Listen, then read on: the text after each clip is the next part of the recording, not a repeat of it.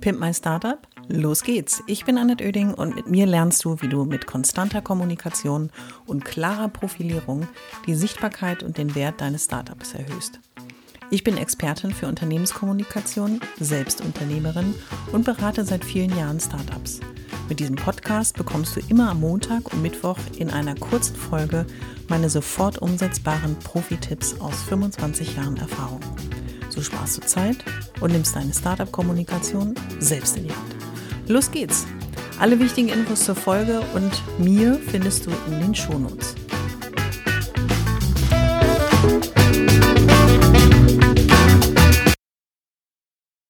Willkommen zu Folge Nummer 39 meines Pimp My Startup Podcasts. Und ich wünsche mir immer am Schluss einer Podcast-Folge etwas.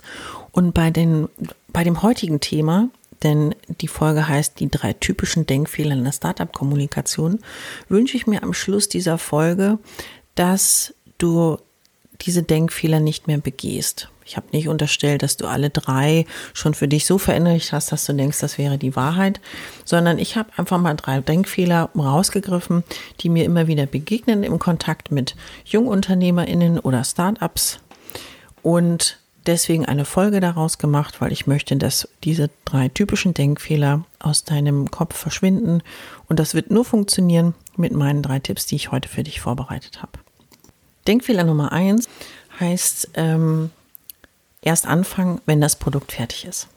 Das begegnet mir immer wieder. Erst anfangen heißt aber auch bezogen auf die Kommunikation dann erst anfangen.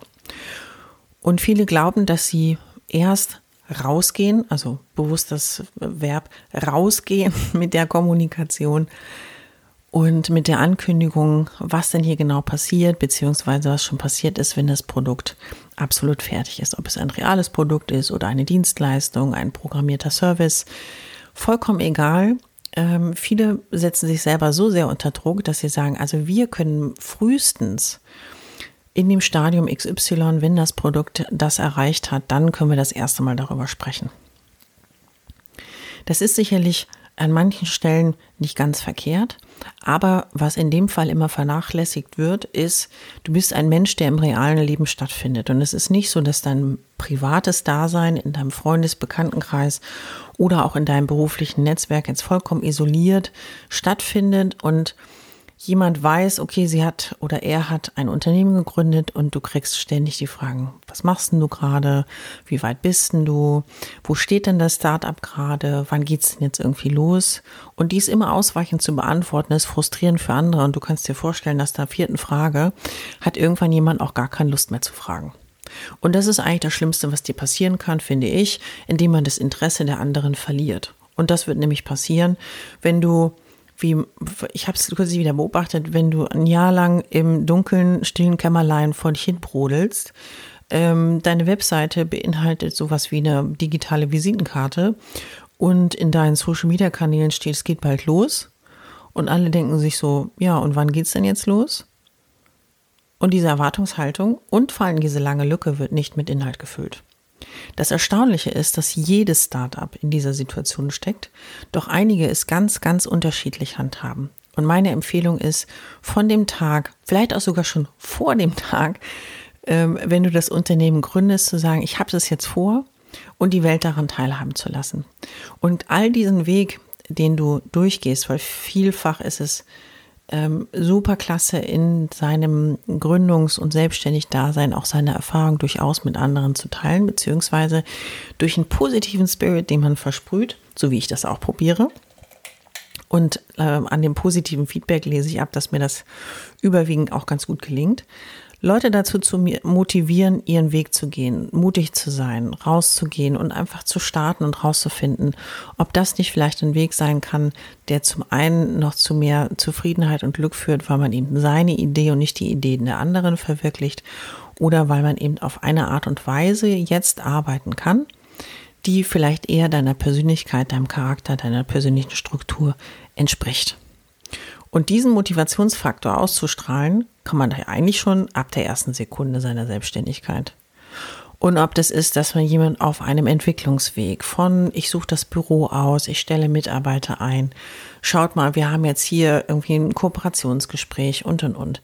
Kommunikation ist so wichtig und anhand dieser in der Kommunikation heißt es anhand dieser Kommunikationsstrecke, das heißt einer über längere Zeit regelmäßig stattfindende Information, nimmst du andere ja auf dem Weg mit. Das wird jetzt vielleicht an der einen oder anderen Stelle noch nicht durch die Decke gehen, aber wenn jemand deinen Weg nachvollziehen möchte, mit all den Erfahrungen, die du auf dem Weg machst und vor allen Dingen, dass du als Unternehmerin dein, der wichtigste Faktor auch in deinem Unternehmen bist, denn du bringst die Leidenschaft rein, du bringst die Idee rein, du bringst aber auch die Struktur, die Rahmenbedingungen und die Begeisterung mit. Deswegen kannst du als Unternehmerin sofort ab der ersten Sekunde lang kommunizieren. Natürlich nicht ganz ohne Plan, ohne Struktur. Du solltest schon wissen, so was grob die Steps sind, über die du auch sprechen willst und kannst und vor allen Dingen damit den Faktor Neugierde bis ins Unermessliche steigern kannst und über dein Freundesbekannten und wachsendes Business-Netzwerk andere auf dieser Reise mitnimmst. Der Denkfehler Nummer zwei ist, und was auch viele davon abhält, nicht von der ersten Minute an zu starten, höre ich häufig oder naja, häufig, immer wieder mal, ist, also Annette, ich kann doch erst, also überhaupt mit einer Story rausgehen, muss eine Mega-Story sein. Und wenn die Story mega genial ist, dann werden wir starten mit der Kommunikation. Ich bin allerdings kein Freund von dieser Vorgehensweise, weil es birgt genau zwei Gefahren. Erstens, die Gefahr einer Lüge. Denn um eine Geschichte groß zu machen, entfernen sich einige weiter von der Wahrheit. Und wenn ich eine Megastory bastle, ist die zweite Gefahr, dass ich wahnsinnig viel Zeit auch verplempere, um irgendwie eine Monster-Story zu bauen, die dann vielleicht womöglich auch noch ein bisschen konstruiert ist, was äh, sich on the long run einfach äh, nicht auszahlen wird, weil irgendwann geht dir halt der Inhalt äh, verloren, wenn es keine reale Geschichte ist. Und meine Empfehlung wäre eben nicht eine Megastory zu bauen, sondern eher mit dem nötigen Selbstbewusstsein versuchen, die eigene Geschichte zu verkaufen. Und mit Selbstbewusstsein meine ich jetzt nicht überheblich, arrogant, laut, schreiend, alle überdeckend, sondern mit dem Selbstbewusstsein, mit dem du auch die Gründung angegangen bist. Du bist bis zu einem gewissen Punkt vielleicht noch zweifelnd gewesen zu sagen, hm, ja, es könnte, aber ich bin davon überzeugt, es wird. Ja, aus dem könnte wird ein wird und dann startest du dein eigenes Unternehmen. Du schaffst Tatsachen, die für andere nachvollziehbar sind, dass das jetzt dein Business ist. Und dieses Selbstbewusstsein, dass du davon überzeugt bist, dass das dein Ding ist. Dass das dein Produkt, deine Idee, deine Dienstleistung ist, die du anbieten möchtest und der Welt anbieten willst. Und niemand mehr ohne deine Dienstleistung, dein Angebot auch nur noch einen Schritt auf dem Planet machen sollte. Mit dem Selbstbewusstsein erzählst du genau deine Geschichte. Der dritte Denkfehler, finde ich, das bezieht sich sowohl auf das Selbstständigsein und auch manchmal Produkt und Dienstleistung, aber auch auf die Kommunikation. Und der Denkfehler heißt anders sein als die anderen, aber auf Krampf. Und du hast jetzt, ich wette, 50 Euro drauf, mindestens ein Beispiel im Kopf, wo du gesagt hast, ja, da spürt man die Krampfigkeit, die jemand verströmt, um unbedingt anders sein zu wollen. Und anders sein, mein Tipp jetzt an dieser Stelle, versuche es nicht auf Krampf und versuche auch nicht dieses Anderssein mm, mega zu stressen, weil wenn du anders bist, werden das die anderen auch feststellen. Und dieses Anderssein kommt eben natürlich auch aus einer gewissen Differenzierung heraus, manchmal auch einer klaren Differenzierungsstrategie, die du vielleicht verfolgst. Und differenzieren kann ich mich ja immer über das, was ich mache oder das, wie ich das mache.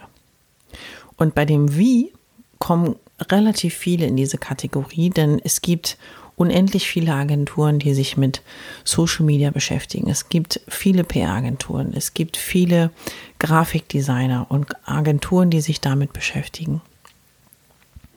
Und es gibt auch einen Haufen Reinigungen, Friseure und Handwerksbetriebe. Ich mache das eine oder andere anders. Und viele von denen, die ich aufgezählt habe, machen nicht unbedingt das, was sie machen, anders, weil letzten Endes ein Friseur schneidet die Haare und eine Agentur berät einen Kunden, gestaltet Dinge und versucht die Ziele des Kunden mit den Dingen, die erstellt wurden, zu beeinflussen, zum Positiven hoffentlich. Und alle diese Unternehmen differenzieren sich aber durch das Wie. Und das Wie machen immer die Menschen. Die Art des, der Kundenbetreuung, die Art des Umgangs mit Menschen, die Art des Prozesses, so wie ich auch sage, wenn du meine 25 Jahre mitnimmst, ist das für dich die Abkürzung zum Erfolg. Ist es auch, weil ich ja ganz viele von diesen Erfahrungen schon gemacht habe. Also mache ich aber nicht das Was anders, weil derartige Beratung gibt es vielleicht auch viele, sondern das Wie. Und wie setze ich es auf? Wie kann ich meinen Podcast nochmal differenzieren? Und darauf sich zu konzentrieren, ist genau richtig. Und jeder hat genau dieses Wie in sich und in seiner Struktur, in seinem Startup schon vorhanden. Nur hol die Lupe raus, find raus, was das Wie ist.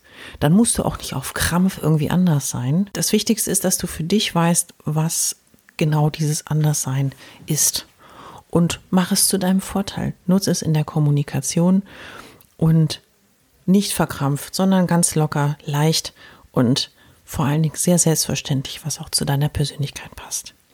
Also, der Wunsch zum Schluss, so war auch der Wunsch am Anfang formuliert, ist, dass du mit den Denkfehlern aufräumst. Nimm was mit, lass dich motivieren und inspirieren. Ich freue mich, wenn du das nächste Mal auch wieder dabei bist beim Pimp My Startup Podcast. Und los geht's.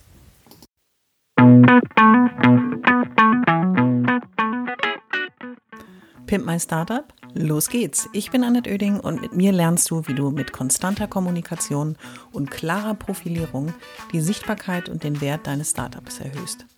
Ich bin Expertin für Unternehmenskommunikation, Selbstunternehmerin und berate seit vielen Jahren Startups. Mit diesem Podcast bekommst du immer am Montag und Mittwoch in einer kurzen Folge meine sofort umsetzbaren Profi-Tipps aus 25 Jahren Erfahrung. So sparst du Zeit und nimmst deine Startup-Kommunikation selbst in die Hand. Los geht's! Alle wichtigen Infos zur Folge und mir findest du in den Shownotes.